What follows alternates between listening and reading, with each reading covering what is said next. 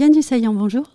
Oui, bonjour Anne-Sandrine. Merci d'avoir accepté mon invitation. Vous êtes agent d'artiste, vous êtes directrice artistique du Festival de la Vézère en Corrèze. Ce festival a été créé par vos parents et il est né tout naturellement au cœur de la propriété familiale, le château du Saillant, avant de s'étendre le long des villages de la Vézère, la rivière qui borde le château. Le château du Saillant, c'est un château très ancien qui est resté au sein de votre famille pendant de nombreuses générations. Oui, en fait, euh, c'est un ancêtre Guy de l'Astérie, qui était le nom de mon père aussi, qui l'avait acheté en 1320.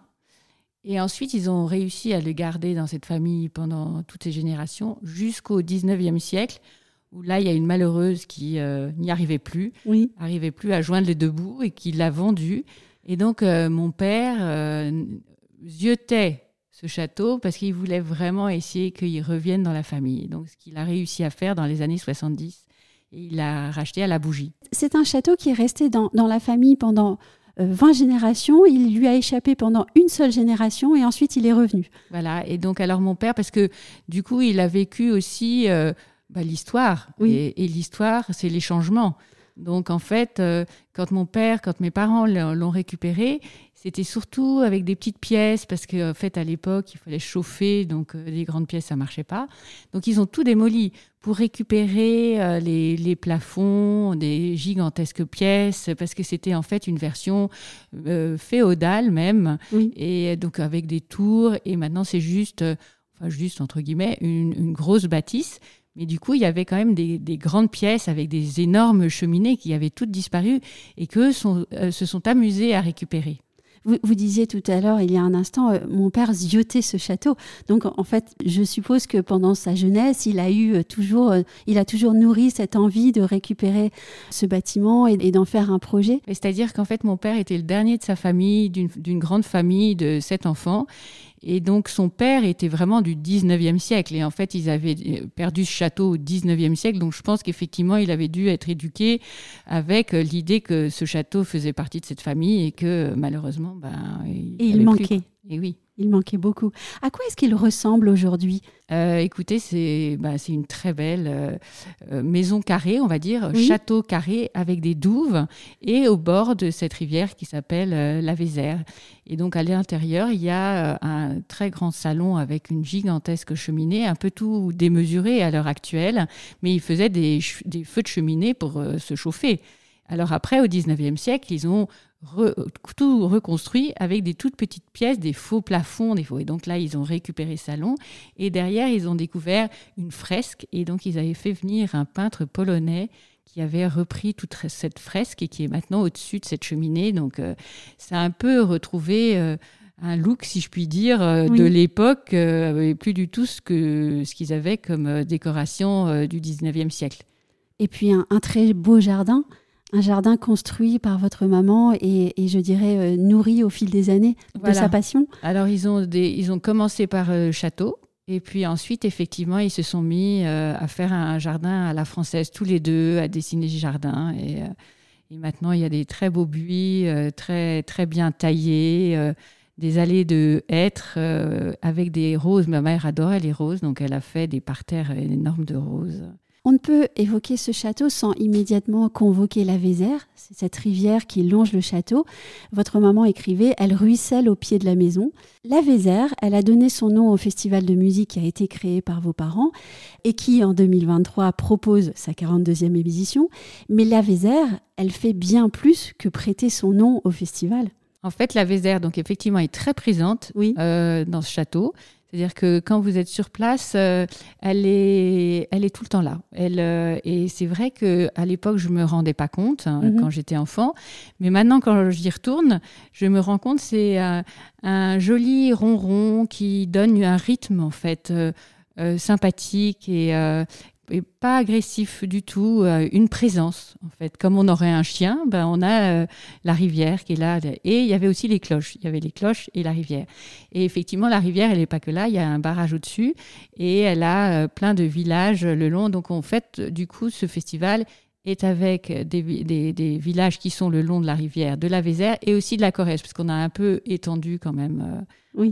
Qui se jettent tous les deux d'ailleurs dans la Dordogne après. Dans sa version actuelle, combien de concerts sont organisés? Combien de spectateurs viennent euh, chaque année écouter la programmation du festival? Donc on a une, 10 000 personnes maintenant, mais c'est tout nouveau. Donc c'est post-Covid. Après, on a, on a élargi parce qu'on a élargi avec euh, une saison d'hiver. L'idée étant que l'été, c'est la fête, c'est les touristes, on, on passe un bon moment, il fait beau. Mais ensuite, on a un public quand même qui est pas mal euh, local. Et euh, on s'était dit, mais euh, l'hiver, ils ont peut-être aussi envie d'écouter de, la musique. C'est pas juste quelque chose pour l'été, mhm. pendant la belle saison. Et du coup, on a continué l'hiver aussi parce qu'il y avait les enfants et qu'on voulait donner la culture aux enfants. Et les enfants, c'est plutôt l'hiver. Et du coup, le tout combiné, on a fait à peu près maintenant un concert par mois l'hiver et ce projet scolaire euh, avec 500 euh, enfants qui, qui sont mis au champ. Et justement, votre maman raconte dans son livre la venue en 1980, donc au tout début euh, du festival de Roland Pidou, qui était violoncelle solo de l'Orchestre national de France. Il est venu passer un week-end dans ce château et votre père lui a demandé de tester les lieux où on pourrait donner des concerts. Et puis ensuite viendront les spectacles musicaux en plein air. Et là encore, la Vézère, elle tient une place de choix pour ce festival. Alors, euh, on fait vraiment essentiellement à l'intérieur hein, de la grange, donc c'est 350-400 personnes. Et effectivement, c'est Roland donc, qui a trouvé que cette grange avait une acoustique absolument parfaite, ce qui est le cas. Et euh, en fait, il est venu en famille après. Donc après, on a eu Raphaël qui est venu avec lui. Et, euh, et, maintenant, on a Gabriel. Et on aime aussi le côté famille chez les musiciens. Donc nous, on a cette euh, propriété de famille. Et en fait, les musiciens aussi, il y a des familles de musiciens et on est content de les avoir notamment les Pidou, depuis le départ avec nous, en fait, ils font partie de la famille. Et il est beau de penser que le public euh, arrive sur le lieu de concert justement avec cette musique de, la rivière qui chante, et ensuite il va rentrer dans la salle de spectacle pour entendre les plus, les plus grands musiciens du moment. Alors, euh, fait partie aussi du festival, effectivement, c'est qu'on passe du temps ensemble, donc on passe du temps ensemble avant le concert, et ça, j'y tiens de plus en plus, que ça soit pas juste on vient au concert, on écoute cette musique formidable, on passe un moment euh, euh, formidable ensemble et après on repart. L'idée, je trouve que euh, c'est de passer du temps ensemble, de justement se promener, découvrir la magie du lieu, voilà, le vivre ensemble. Et le concert est un bon véhiculant du, vivre ensemble. Ma mère, d'ailleurs, dans ce cadre-là, avait euh, créé des voyages. Donc, en fait, il y a une quarantaine de personnes qui, deux fois par an ou trois fois par an, deux Brives, partent. Euh, euh, donc, alors là, nous, on a été après Covid, on a été plus en France. Donc, on, est, on a mmh. été à Bordeaux, on a été faire une visite de Bordeaux, on va à la folle journée à Nantes. Donc voilà, et là, là, on est en train de réfléchir peut-être d'aller à Naples la prochaine fois. J'aime beaucoup cette expression du, vivre ensemble par la musique aussi, au travers de la musique, et puis euh, se souvenir que bah, il n'y a pas que les spectacles à Paris, il n'y a pas que les têtes d'affiches qui bénéficient d'un certain marketing en fait aussi. Alors justement, euh, on a la chance que ma mère et mon père aient réussi à créer ce public, donc euh, notamment 1000 personnes qui viennent à l'opéra alors qu'il y avait juste pas d'opéra du tout. Donc effectivement, c'est un moment privilégié que les gens ont envie de passer ensemble au Festival de la Vézère. Ils ont leurs habitudes. Donc ils reviennent euh, chaque année et maintenant de plus en plus nombreux. C'est exactement euh, ce qu'on souhaite tous. quoi. Et ils reviennent toujours plus nombreux pour euh, aussi profiter du patrimoine, puisque euh, le château du Saillant, il est représentatif de l'architecture corésienne. Euh, il y a la pierre, il y a l'ardoise, qui sont les matériaux de choix de la région. Et on n'a pas encore évoqué quelque chose aussi exceptionnel, c'est la chapelle, avec ses vitraux de Marc Chagall, qui sont, je crois, une commande de votre père. Oui, alors je vais revenir juste sur les ardoises. Oui. Parce qu'effectivement, on a quand même la dernière, une des dernières en France, euh, ardoisière en activité. Oui. Et du coup, on va chez eux euh, cet été pour la première fois et on fait euh, une, visite de l'ardoisière juste avant. Et c'est le Quatuor Enchanté qui va nous enchanter mhm. avec des arrangements d'opéra, enfin une musique assez facile, devant ces pans d'ardoise. C'est trop, trop beau, quoi. donc voilà. Donc après, effectivement, passons aux, vitraux de Chagall. Et ça, c'était euh, un peu euh, mon père, donc euh, voulait vraiment récupérer ce château de famille si c'était faisable.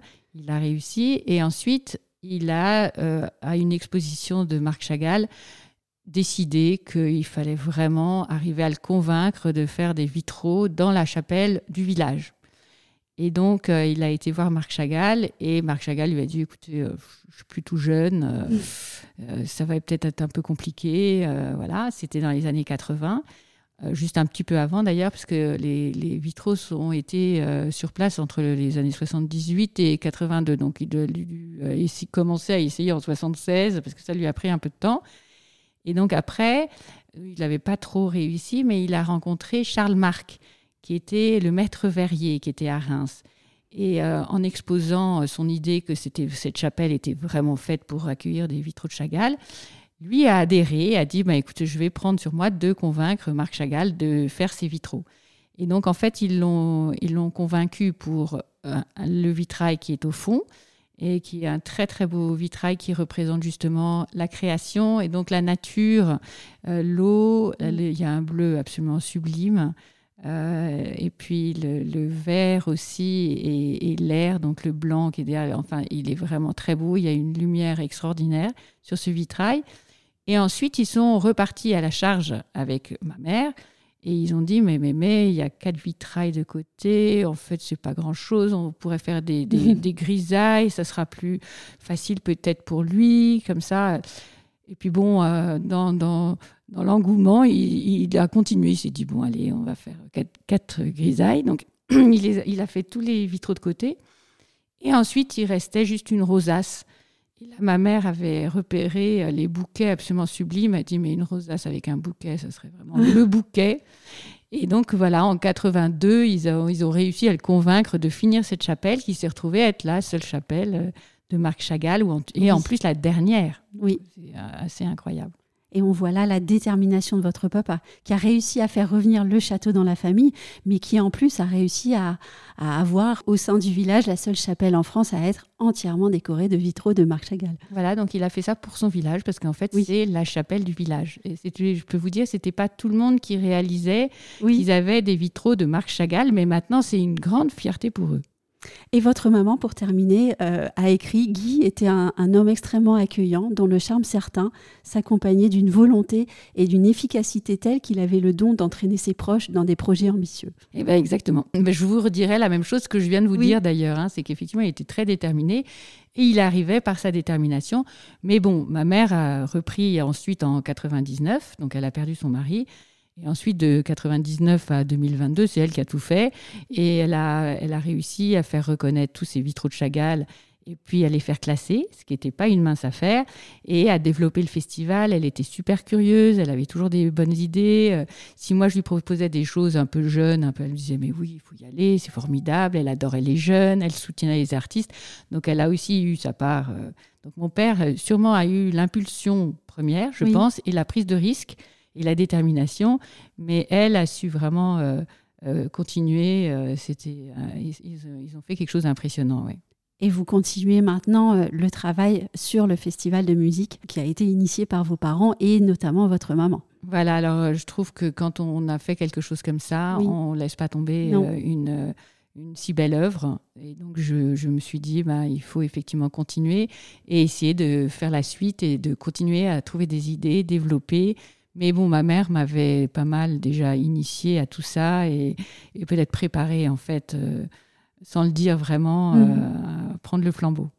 Merci beaucoup, Diane Dussaillant. Merci à vous aussi.